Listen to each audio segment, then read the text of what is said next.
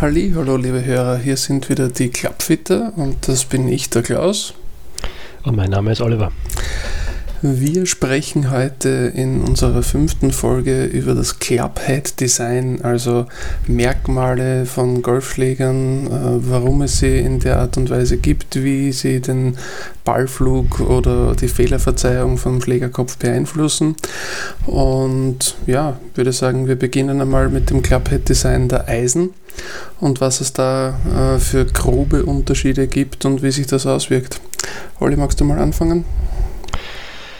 Ja, grundsätzlich bei den Eisen gibt es natürlich ähm, die, ähm, das moderne ähm, äh, Cavity Back Design, äh, sprich äh, im Vergleich zu der einzigen Form, wie es früher Eisen gab, als, als Blade mit einem vollen Rücken, äh, wird hier die Masse rund ums Schlägerblatt verteilt.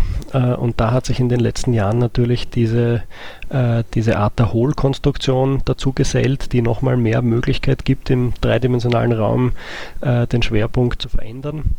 Ähm, die Sohlenbreite ist da natürlich ein, ein Riesenthema. Wie viel Masse kann ich nach unten ziehen mit einer breiteren Sohle?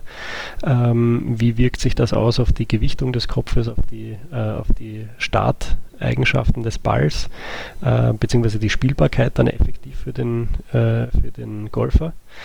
Ähm, gibt meistens dann auch äh, gewisse Designlimitationen, die, äh, die dann äh, quasi ein bisschen die Form des, also die Funktion diktiert die Form des Schlägers. Äh, und da kennen wir beide ja auch irgendwie ähm, die diversen Vorlieben der Spieler. Äh, für den einen mag ein Schläger wunderhübsch sein und ganz toll und der andere, dem könnten wir vielleicht helfen mit einem mo bestimmten Modell oder mit einer Kategorie von Schläger. Der will das aber partout nicht ansehen.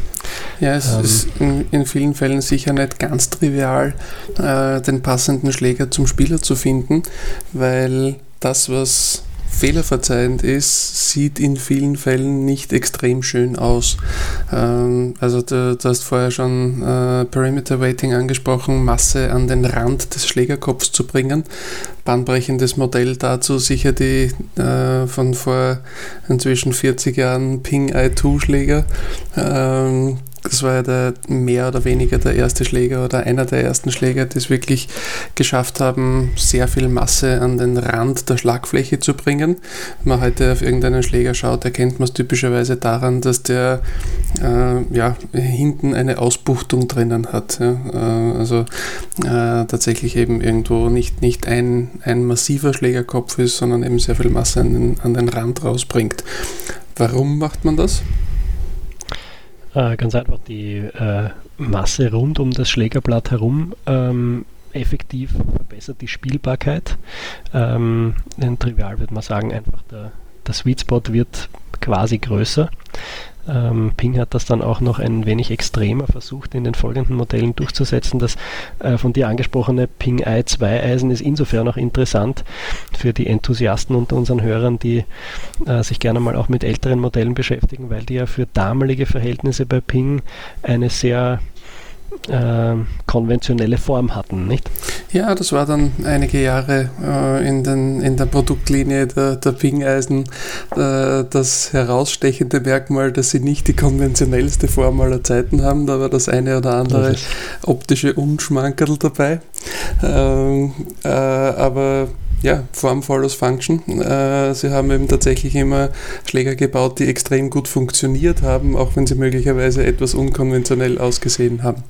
Ähm, wir gerade bei Bing sind, muss ich sagen, tatsächlich in den letzten Jahren äh, optisch hat sich das auf ein sehr hohes Niveau entwickelt. Also die, die können immer noch extrem viel, was Fehlerverzeihung betrifft, sehen inzwischen aber auch wirklich schön aus.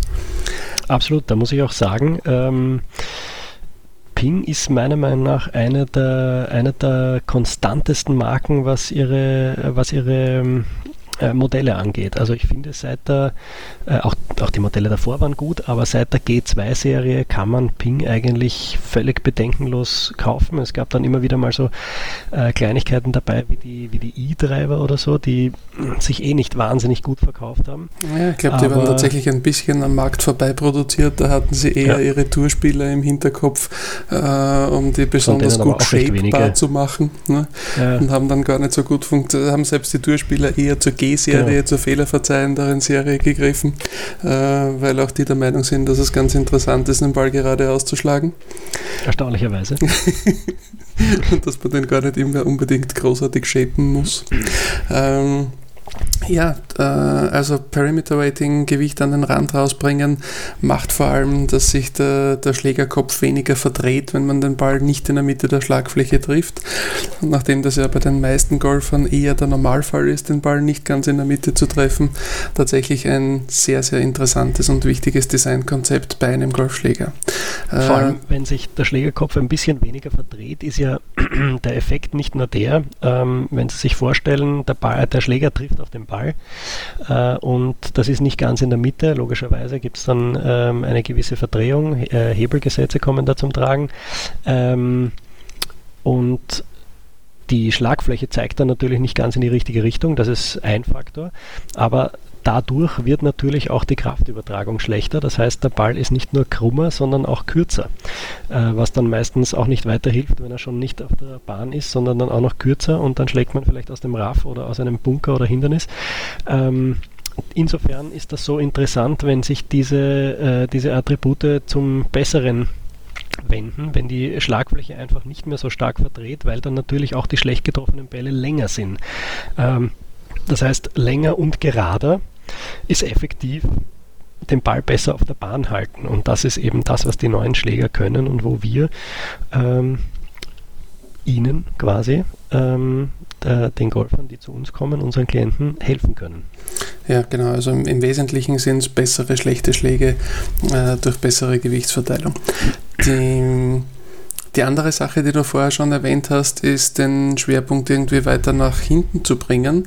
Ähm, äh, beziehungsweise bei einem Eisen, dass das bei der, der Hohlen-Konstruktion erwähnt, dass man eventuell auch den Schwerpunkt weiter nach unten bringen kann. Äh, wie wirkt sich ein, ein Schwerpunkt aus, der weiter unten ist? Wie wirkt sich ein Schwerpunkt aus, der weiter hinten ist? Warum möchte das, man das möglicherweise bei einem Eisen haben? Nun, im Prinzip, je weiter hinten der, äh, der, der, Schwerpunkt ist, das ist ja auch das, was dann bei den Hölzern maximiert wird, klarerweise, dort habe ich viel mehr Platz, ähm, hilft mir auch die, die Schlagfläche gerade zu halten. Das Trägermoment wird höher. Äh, je niedriger ich den Schwerpunkt habe, ähm, desto idealer verhält sich mein, äh, mein Schläger im Treffmoment, äh, beziehungsweise ähm, lässt es den Ball höher starten, was speziell im Game Improvement Bereich, sprich bei den etwas höheren Handicapern oder Einsteigern ein Riesenthema ist, dass ich den Ball einfach mal auf eine Flugbahn bekomme, auf der ich äh, viel Carry-Länge rausholen kann. Ähm, ich habe immer wieder die Diskussion, und das wird dir ganz genauso gehen, nehme ich an, äh, mit ja, er rollt dann noch so schön. Ähm, da ist aber natürlich der Haken, aufs Rollen kann ich mich nicht verlassen. Wenn da ein Wassergraben, Hindernis, äh, weicher Boden mir in die Quere kommt, dann ist das Rollen einfach eine sehr variable Größe. Äh, deswegen versuchen wir immer die Carry-Länge zuerst zu maximieren und dann zu schauen, was wir da noch mitnehmen können. Speziell bei den Eisen ist die Carry-Länge natürlich wichtig, ähm, weil ich ja direkt an die Fahne äh, den Ball bringen möchte und dann nicht irgendwie vorher noch mit äh, 20 Meter oder 10 Meter Roll rechnen möchte. Genau, und ein also sehr niedriger Schwerpunkt hilft mir da eben, den Ball äh, wirklich schön hoch starten zu lassen. Ähm, was ist da für dich im Moment so das herausragende Ding am Markt? Ähm, also das, womit ich in, in letzter Zeit sehr gute Erfahrungen gemacht habe, sind tatsächlich auch wieder, jetzt sind wir bei den Pingeisen, ähm, wenn ich äh, für jemanden einen Schläger suche, der den Ballabflugwinkel noch höher macht, äh, dann, dann ist die, die aktuelle PNG-Serie definitiv etwas, auf das ich relativ gerne hingreife, weil da die, die Abflugwinkel äh, höher sind als bei vielen anderen Modellen, weil Schwerpunkt weiter unten und ein bisschen weiter hinten als, als bei vielen anderen Modellen. Ähm, gibt noch einige andere Konstruktionen. Äh, es gibt zum Beispiel auch die Möglichkeit, wenn man äh, mit den Eisen Probleme hat, die Bälle hoch genug zu schlagen, äh, eventuell vielleicht ein bisschen früher auf einen Hybridschläger umzusteigen, weil da ist ja tatsächlich im Vergleich zu einem Eisen der Unterschied, dass der Schlägerkopf flacher ist und ein bisschen mehr Körper hat äh, und dadurch der Schwerpunkt etwas weiter unten, etwas weiter hinten ist und so wie du es schon ausgeführt hast, führt das eben zu einem höheren Abflugwinkel. Also bei, bei sonst gleichen Spezifikationen, bei gleichem Schaft, gleicher Schaftlänge, gleichem Schaftflex, gleichem Schaftgewicht würde ein Hybridschläger auf jeden Fall äh, bei gleichem Loft einen höheren Abflugwinkel produzieren als als ein entsprechendes Eisen. Äh, und so wie du es richtig erwähnt hast, äh, Kehredistanz ist der, der, der wichtigste Punkt. Es geht auf jeden Fall darum, ähm, Schläger zu finden, die die passenden Carry-Distanzen bringen. Äh, da kommen wir dann sicher in der nächsten Folge zur Set-Zusammenstellung noch einmal im Detail darauf. Ähm, Clubhead-Design bei den Eisen. Wir haben jetzt schon viel über, ja, über Cavity-Back-Designs und fehlerverzeihende Schläger gesprochen. Warum möchte man dann das eventuell nicht haben? Warum würde man dann zu einem Blade greifen? Nun ja, da geht es im Prinzip um die Prioritätensetzung des Spielers. Ähm, wo wir manchmal natürlich auch behutsam assistieren. Ähm, nicht jeder hat da eine realistische Vorstellung von dem, was er möchte oder was ihm idealerweise hilft. Ähm, aber wenn ich mir sowas einbilde, dann vorwiegend deswegen, weil ich ähm, die Kontrolle möchte. Das heißt, äh, mit einem höheren oder näher an der Schlagfläche liegenden Schwerpunkt kann ich deutlich mehr Kontrolle auf den Ball ausüben. Das heißt, ich kann ihn eventuell äh, im Rahmen meiner Möglichkeiten kurven lassen. Ich kann ihn äh, bei windigen Verhältnissen, kann ich die Flughöhe etwas variieren und kann mich so ein bisschen mehr ähm, in Kreativität beim Shotmaking äh, üben dafür äh, gebe ich sehr viel an Fehlertoleranz und, und ähm, Spielbarkeit sozusagen äh, auf mit, dieser, mit diesem Wunsch. Also die Kurzversion, wer jeden Ball in der Mitte der Schlagfläche trifft und die Bälle hoch genug schlagt, kann tatsächlich zu einem Blade greifen. Äh, wer sich nicht in der Lage dazu sieht, jeden Ball in der Mitte der Schlagfläche zu treffen, wäre wahrscheinlich mit einer anderen Konstruktion besser bedient.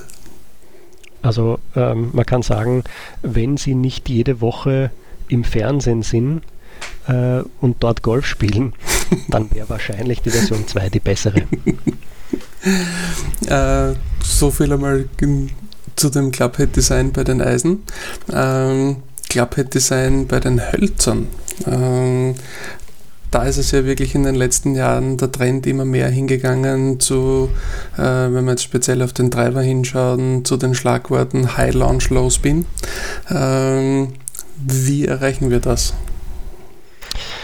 High Launch, Low Spin, äh, spannende Geschichte. Also da, da geht es äh, im Prinzip sehr, sehr viel darum, äh, wo der Center of Gravity, ähm, also der Schwerpunkt des Treibers positioniert wird im Kopf. Ähm, da versucht man äh, natürlich vom, äh, der äh, horizontalen Ausdehnung möglichst in der Mitte des Schlägerkopfes zu sein. Ähm, das ist bei den Treibern auch wesentlich einfacher äh, von der Konstruktion zu erreichen als bei den Eisen. Äh, bei den Eisen, äh, um da noch kurz einen Exkurs zu machen, ist das Hosel natürlich ein äh, Ort, wo sehr viel Material gebunden ist. Dadurch ist das dort ein bisschen schwieriger. Bei den Hölzern ist das durchwegs eine etwas einfachere Aufgabe von der Konstruktion. Ähm, und ähm, der zweite Punkt ist, ich möchte äh, möglichst tief unten ähm, den Schwerpunkt positionieren um äh, Trägheitsmoment wahnsinnig hoch zu gestalten, äh, damit auch da eben wenig Verdrehung stattfindet ähm, und der Treiber möglichst neutral reagiert in einem recht großen Umkreis um den idealen Sweet Spot auf der Schlagfläche. Da ist, um den, um den Trägheitsmoment höher zu bringen, also war vor allem wichtig, die Masse weit nach hinten zu bringen. Oder es würde genau. mir nur nach unten äh, noch nicht so viel bringen. Ähm, wenn ich Prinzip, jetzt den, also, den Spin ja. Wirklich minimieren möchte, würde ich ja eigentlich den, den Masseschwerpunkt vom Schläger sehr weit nach unten und sehr weit nach vorne bringen. Äh, dann hätte ich tatsächlich äh, extrem wenig Spin bei dem Schläger für einen Driver. Ähm, wie erfolgreich das teilweise sein kann, hat TaylorMade vor ein paar Jahren einmal vorgezeigt mit dem äh, Slider Driver, der ja was die Spin Performance betrifft, tatsächlich immer noch nahezu ungeschlagen ist. Aber wie du schon richtig erwähnt hast, Masseschwerpunkt nach hinten macht halt das Trägheitsmoment, also die Fehlerverzeihung des Schlägers höher. Das war tatsächlich das Problem dieses Schlägers damals, dass er zwar bahnbrechend in der Spin Performance war, aber nicht wirklich bahnbrechend in der Fehlerverzeihung. Da muss ich auch ganz ehrlich gestehen, ich freue mich heute noch, äh, wenn ich in einer Matchplay-Partie am ersten Loch sehe, dass mein Gegner einen Slider zieht. ja, wobei es immer noch Spieler gibt, äh, die die Bälle tatsächlich ganz gut treffen und, äh, und was tatsächlich für uns als Fitter schwierig man, ist, ja, genau, ja, den zu schlagen. Ein exzellenter ja. Treiber, wenn man ihn wirklich äh, konstant in der Mitte trifft. Ähm, wenn man da ein wenig streut gerne, dann äh, wurde es mitunter ein wenig kurvig. Absolut. Ähm, ja, also die, die wichtigen Designmerkmale äh, beim Driver, um tatsächlich eben hohen Launch und wenig Spin zu pro, äh, produzieren. Schwerpunkt so weit wie möglich nach unten. Äh, man sieht es in den letzten Jahren bei praktisch jedem Hersteller, dass alle versuchen, Schwerpunkt weiter runter, weiter runter, weiter runter zu bringen äh, und den, den Masseschwerpunkt weiter nach hinten zu bringen und den Schläger eben trotzdem fehlerverzeihend zu machen. Ähm, Spannende auch, neue auch ganz Geschichte. interessant, ähm, die, die Annäherung des Schwerpunkts an die, äh, an die neutrale Achse des ja, Schlägerkopfes. Genau, die, äh, auch ein, auch ein interessantes Thema. Ähm, da geht es um einen Effekt, ähm, den nennt man Gearing. Ähm, äh, wir haben vielleicht schon einmal, äh, oder unsere Hörer haben vielleicht schon mal gehört vom Vertical Gear Effekt. Ähm, das war früher etwas, wo der Legende nach äh, einige Pros sogar oder Playing Pros sogar äh, darauf hintrainiert haben. Da ging es darum, den Ball leicht oberhalb des eigentlichen Sweet Spots zu treffen weil in dem Fall der Schlägerkopf begonnen hat, ein wenig zu rotieren. Also genauso wie äh, sich die Schlagfläche ein wenig verdreht, wenn ich ihn weit außen treffe, also Richtung Spitze des Schlägers, ähm, ist da der Schlägerkopf ein bisschen äh, unterm Ball durchrotiert sozusagen. Ja, sozusagen die Schlagfläche Abflug, nach hinten gekippt. Ja. Genau, die Schlagwelle nach hinten gekippt, das ist besser formuliert, richtig. Ähm, dadurch ein extrem hoher Ballabflug ähm, und sehr, sehr wenig Spin. Ja, daher und kommt auch die äh, eigentlich Urban Legend, dass bei, bei vielen Schlägern unter Anführungszeichen der Sweet Spot oberhalb, außerhalb der Mitte wäre, was tatsächlich vom reinen Masseschwerpunkt her eher nicht so ist. Aber es gibt tatsächlich viele Spieler, die längere Schläge produzieren, wenn sie den Ball ein bisschen oberhalb der Mitte treffen, weil der Abflugwinkel dann höher wird und die Spinrate niedriger. Kann durchaus sein, dass, dass viele äh, von unseren Hörern kennen, dass man manchmal äh, einen Drive schlägt und äh, vom Feedback des Kopfes denkt man sich, oh je. Ähm, und dann ist er aber eigentlich sehr lang und äh, macht ganz gut Meter auf, auf der Bahn. Ich habe festgestellt, dass das in den allermeisten Fällen dann passiert, wenn die Spieler zu wenig Loft haben, dass sie, wenn sie dann den Ball oberhalb der Mitte treffen und plötzlich viel länger sind als mit den guten Treffern, dass oft daran liegt, dass sie von Haus aus zu wenig Loft im Bag hatten. Das ist eine durchaus realistische Kombination, ja, glaube ich sofort. Ähm, eine andere Sache, die wir bei den Eisen nicht haben, weil da müssen laut des Reglements äh, die Schlagflächen eben sein, ist bei den Hölzern, dass wir äh, gewölbte Schlagflächen haben. Was hat es damit auf sich? Warum ist das so? Bulge and Roll äh, sind die zwei Wölbungen, die du ansprichst, also sprich von, äh, von der Crown zur Sohle hinunter und von der Ferse zur Spitze des Zehers, äh, des, Gottes Willen, des äh, Schlägerkopfes. Ähm, das hat zur Folge, dass wenn ich einen Ball ähm, off-center treffe, äh, dann bekommt er einen gewissen Spin, eine gewisse Rotation, äh, die in der Theorie den Ball wieder zurückbringen soll auf die Ideallinie. Das passiert natürlich nicht immer ganz, aber der Ball bekommt eine gewisse Tendenz, ähm, etwas gegen diesen Off-Center-Hit und den daraus resultierenden Fehlschlag anzukämpfen und ein bisschen Richtung Ideallinie zurückzukurven. Ähm, wobei da, also vor allem marketingtechnisch, äh, ja TaylorMade mit dem Twist-Face neue, äh, ganz neue Strategien verfolgt hat. Es gab davor schon einmal ein paar ähm, eine ähnliche, äh, ähnliche Technologie, die umgesetzt wurde von Cobra. Ähm, aber ähm, TaylorMade hat sich dann nochmal äh, reingesteigert mit dieser Twistface-Geschichte. Da kannst du wahrscheinlich am besten und am einfachsten erklären, ähm, wie, das, äh, wie das funktioniert. Ja, genau. Also der, der Bulge vor allem, das ist also diese, diese äh, Wölbung von innen nach außen bei der Schlagfläche, die ist eben, so wie du schon richtig gesagt hast, äh, je nach Masseschwerpunkt des Schlägers so ausgerechnet, dass wenn man äh, einen mehr oder weniger perfekten Schwung durch den Ball macht, mit einer komplett squaren Schlagfläche in der, in der Mitte an den Ball kommt, dass der Ball eben, wenn er an der Spitze getroffen wird, ein kleines bisschen nach rechts startet und durch die Verdrehung vom Schlägerkopf dann eben äh, einen leichten Drawspin bekommt und damit leicht rechts startet und mit einer kleinen Linkskurve für einen Rechtshänder zurückkommt zur Mitte. Äh, und wenn man den Ball ein bisschen zu weit innen trifft, würde der dann eben äh, entsprechend ein bisschen nach links starten und mit einer leichten Rechtskurve zurückkommen. Äh, die Twistface-Geschichte von TaylorMade äh, ist eigentlich eine, eine Überkorrektur äh, von dem, was da typischerweise passiert. Und das hat jetzt tatsächlich nichts mit dem, was in einem Roboter-Test passieren würde, zu tun, sondern geht auf das zurück, was TeleMed in, in vielen, vielen Spielertests festgestellt haben, dass der überwie die überwiegende Mehrheit der Spieler äh, zu einem Ball, den sie eher ein bisschen an der Spitze vorne treffen, mit einer leicht geschlossenen Schlagfläche hinkommen und dass damit die äh, normale Korrektur über den Bulge nicht genug ist. Äh, vice versa, dass sie äh, an einen leicht innen getroffenen Ball eher mit einer leicht offenen Schlagfläche hinkommen und deswegen die Bälle mit einem innen getroffenen Ball zu weit nach rechts abbiegen. Und das Twistface ist jetzt eben sozusagen eine Überkorrektur und hilft für außen oben getroffene Bälle, dass die ein bisschen weiter nach rechts starten äh, und für innen unten getroffene Bälle, dass die ein bisschen weiter nach links starten und damit wieder perfekt in die Mitte zurückkommen. Und ja, also soweit ich das äh, bei meinen Kunden und, den Spielern, die ich da betreue, ausgetestet habe, funktioniert das in sehr vielen Fällen sehr, sehr gut.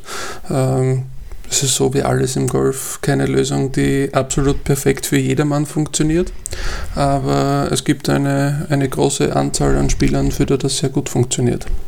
Da wollte ich jetzt natürlich gleich für unsere Dramaturgie ideal noch die Frage stellen, die wir ganz oft bekommen von unseren Kunden. Na super, wenn das so großartig funktioniert, ist das dann das Allheilmittel? Aber das hast du jetzt im Prinzip schon beantwortet. funktioniert nicht immer und nicht für jeden.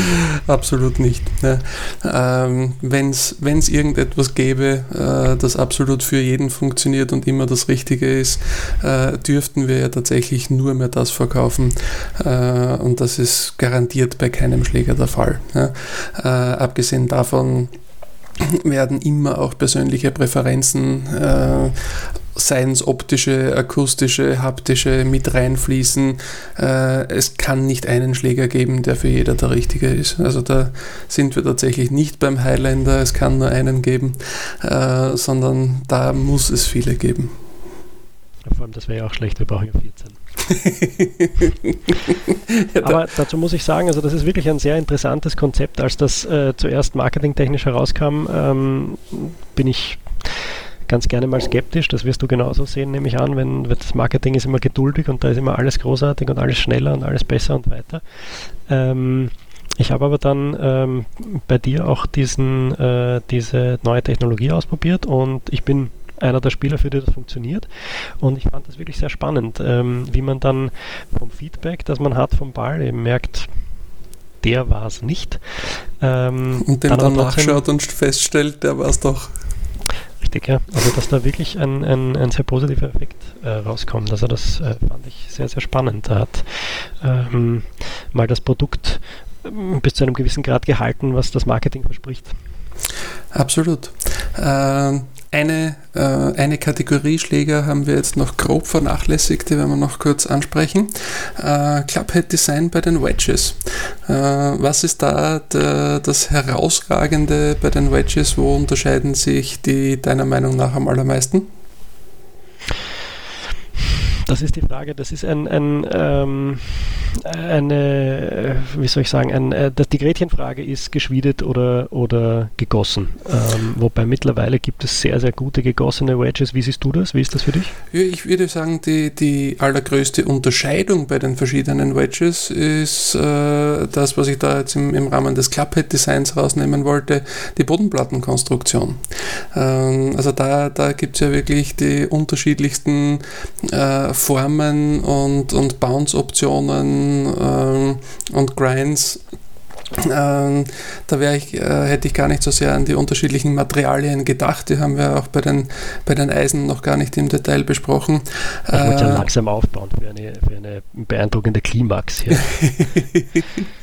ähm, das ist, also die, die, den, den Designunterschied sehe ich tatsächlich bei den Wedges am allermeisten in der Bodenplattenkonstruktion äh, und wie sich das für, für unterschiedliche äh, Schwungtypen, Spielertypen auswirkt.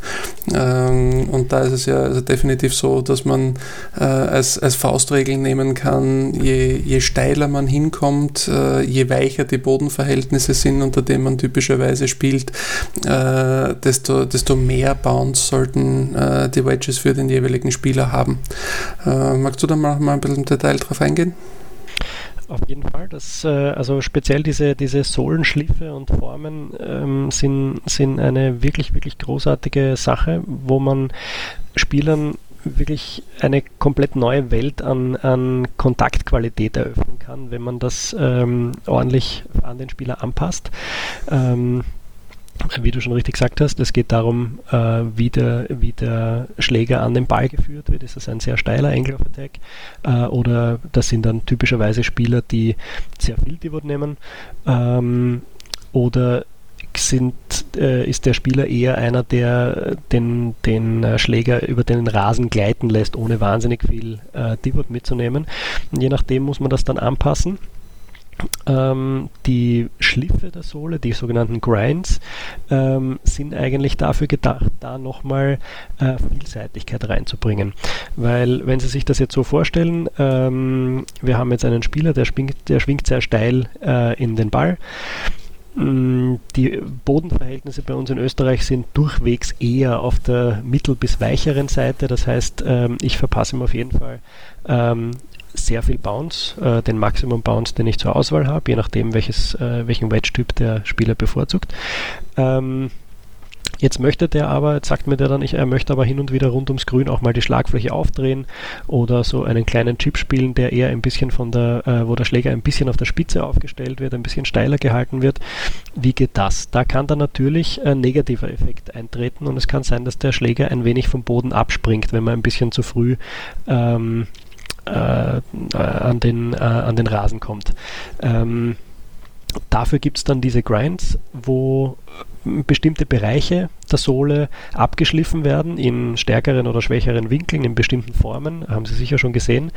Und ähm, das ermöglicht mir dann auf der einen Seite den Benefit, dass ich eben bei annähernd vollen Schlägen, und da reden wir jetzt beim Wedges, äh, wenn wir voller Schlag sagen, nicht von einem vollen Schwung, sondern äh, quasi die Maximaldistanz, die wir mit diesem Wedge covern. Ein voller Schwung ist bei einem Wedge äh, selten eine gute Idee. Ähm, aber auch wenn ich eine Spezialsituation habe, wo ich die Schlagfläche eben öffnen möchte, äh, vielleicht aus einem Bunker herausspiele oder was auch immer, ähm, habe ich dann eben Bereiche, die so abgeschliffen sind auf dem Kopf, ähm, dass ich auch diese ausführen kann. Das heißt, ich kriege das Beste aus beiden Welten und der Schläger wird insgesamt vielseitiger. Ich kann damit mehrere verschiedene Situationen äh, ohne Probleme meistern. Das ja. ist ein ganz wichtiger Faktor bei den Wedges, dass das ordentlich angepasst ist an den Spieler und die Schläge, die dieser Spieler spielen möchte. Das ist ja definitiv eins deiner Spezialgebiete, weil du ja auch tatsächlich selber relativ viele Custom Grinds äh, schleifst. Ähm, das ist ja ähm, ein, definitiv ein Teilbereich, den ich etwas weniger mache äh, im, im Custom Club Building. Äh, da bist du ja eindeutig mehr zu Hause als ich das ist auch, muss ich sagen, eine, äh, eine der Sachen, die mir wirklich viel Spaß macht, weil dies, äh, diese Möglichkeiten und diese Lösungen zu erarbeiten mit den, äh, mit den Spielern, ähm, das ist wirklich ein, ein sehr spannender Prozess, wo man dann entscheidet, wie, wie formt man die Sohle. Dazu muss man eines sagen, ähm, viele Hörer werden sich jetzt denken, ja wieso, da gibt es ja eh verschiedene Angebote von diversen Marken. Das ist schon richtig. Ähm, was man aber in Betracht ziehen muss, was hier angeboten wird am Markt, das sind Kombinationen, die äh, bei den Profis, bei den Vertragsspielern, die äh, in solche Designentwicklungen relativ oft ähm, ähm, einbezogen werden. Das sind Kombinationen aus Bounces und Grinds, die bei denen gut funktionieren. Und da sagt man dann, gut, dann, wenn das halt öfter so gewünscht wird, dann bringen wir das auch so auf den Markt. Das ist natürlich eine, eine gute Voraussetzung, aber oft ist es so, dass das eben für mich nicht so ganz passt, dass ich da vielleicht eine kleine Veränderung gern hätte oder unter Umständen sind es auch größere Adaptionen, die man da vornehmen kann. Und da ist es eben dieser Prozess mit dem Spieler zu erarbeiten. Wir nehmen, also wir gehen von diesem Modell aus. Ähm, idealerweise lasse ich den Spieler dann damit ein bisschen trainieren, ein bisschen arbeiten, bis er mir sagt, okay, ich kann von vier Standardsituationen kann ich zwei oder drei kann ich super bewältigen, aber bei einer, da habe ich ein Problem, da weiß ich nicht, springt mir der Schläger vom, vom Boden ab, ich, hab, äh, ich spüre den Bounce zu sehr, zu stark, äh, ich kann den Schläger nicht so weit aufdrehen, ich habe da eine schlechte Optik. Und dann ähm, machen wir uns eben aus, wie, äh, wie also ich, ich überlege mir, wie ich ihm da helfen kann. Dann wird der Schläger zurechtgeschliffen und ähm, da ist der Spieler auch einbezogen. Also das heißt, wir schauen uns dann an, ähm, ob das jetzt von der Optik besser ist für ihn. Man kann da auch immer wieder, also man, es geht manchmal auch ein bisschen weg von, von allein der Sohle. Ich habe da auch immer wieder Spieler, die gern ähm, eine, eine traditionelle Optik haben von vor 15, 20 Jahren, die gerne eine etwas geradere äh, Vorderkante haben bei den Wedges. Die ist normalerweise relativ rund, das ist ein bisschen fehlerverzeihender. Ähm, kann man auch da etwas gerader machen hat natürlich auch seine Vor- und Nachteile. Das muss man dann mit dem Spieler entscheiden, aber da gibt es eben sehr, sehr viele Abstimmungsmöglichkeiten, die man dann äh, in Zusammenarbeit mit dem Spieler machen kann, die dem Spieler ermöglichen, alle Schläge, die er spielen möchte, äh, ideal umzusetzen, also sprich sein Potenzial maximal ausnutzen zu können.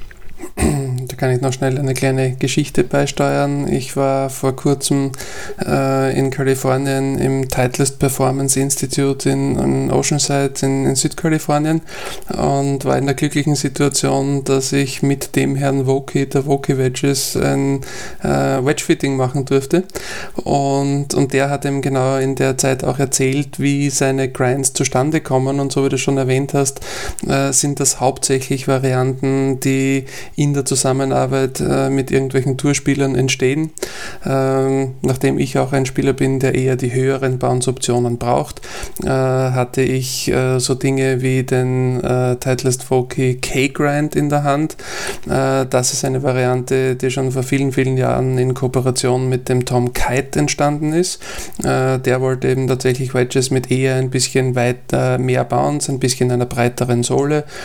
Und der Bob Woki hat ihm erzählt, dass er vor ein paar Jahren einmal mit dem Adam Scott irgendwo auf der, auf der Range gestanden ist. Tatsächlich genau auf der Range, äh, auf der ich mit dem Wedge-Fitting hatte, nur ein bisschen weiter links. Und ähm, und er hat eben, äh, sich beschwert darüber, dass seine Wedges im Moment nicht ganz die Performance liefern, die er gerne hätte. Und äh, der Bob Wogi hat ihm einmal einen Schläger in die Hand gedrückt, äh, ihm nicht gezeigt, welcher das ist, und gesagt, mach einmal. Ja, äh, und hat ihn ein paar Schläge machen lassen.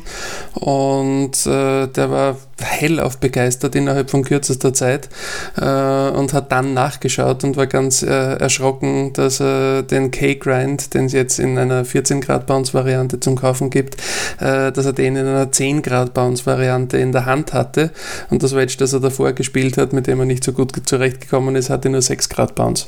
Äh, also tatsächlich oft eine sinnvolle Variante, auch mal ein bisschen mehr Bounce zu probieren, weil wie der Bob Woke immer sagt, Bounce is Bounce your friend. Is your friend. genau so ist es. Alles klar. Ähm, ich glaube, da haben wir die, die großen Teile des Clubhead-Designs einmal besprochen. Ähm, irgendwann einmal in, in, in, weiterer Zukunft werden wir sicher noch öfter auf das Thema zu sprechen kommen. Äh, nachdem es ja so viele neue und andere Schläger gibt, ist das sicher immer wieder ein Punkt, über den wir sprechen können. Dann bleibt uns für heute nur mal zu sagen, danke fürs Zuhören, danke für eure Aufmerksamkeit. Und bis zum nächsten Mal.